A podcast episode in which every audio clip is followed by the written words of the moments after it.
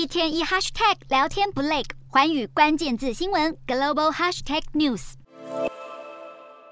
日本海上自卫队二十一日宣布，搭载神盾战斗系统的两艘护卫舰“摩耶号”及“与黑号”完成了弹道飞弹拦截的试验，成功命中位于大气层外的标靶。这也是日本首次试射美日共同研发的 SM 三反弹道飞弹，让日本的弹道飞弹拦截能力更上一层楼。日本防卫省表示，目前两艘护卫舰的功能确认已经结束，未来也将会投入到实际的飞弹防御任务中。另一方面，为了应对东亚升高的紧张局势，日本政府预计在五年内将防卫预算提升到 GDP 的两趴。首相官邸二十一日召开了专家学者会议，讨论这笔防卫预算的财源要如何筹措，并向首相岸田文雄提出报告书草案。报告书倾向以减少政府预算和增加民众税收为方向。岸田也表示，目前会持续和执政党协调，为了避免发行国债，报告书认为增加税收是必要的选项。至于增加法人税的部分，或许是为了要避免企业界的反弹，最后并没有载入其中。另外，报告书也提到，日本必须要有能够攻击敌方基地的能力，以及要尽速在五年内具备足够数量的飞弹。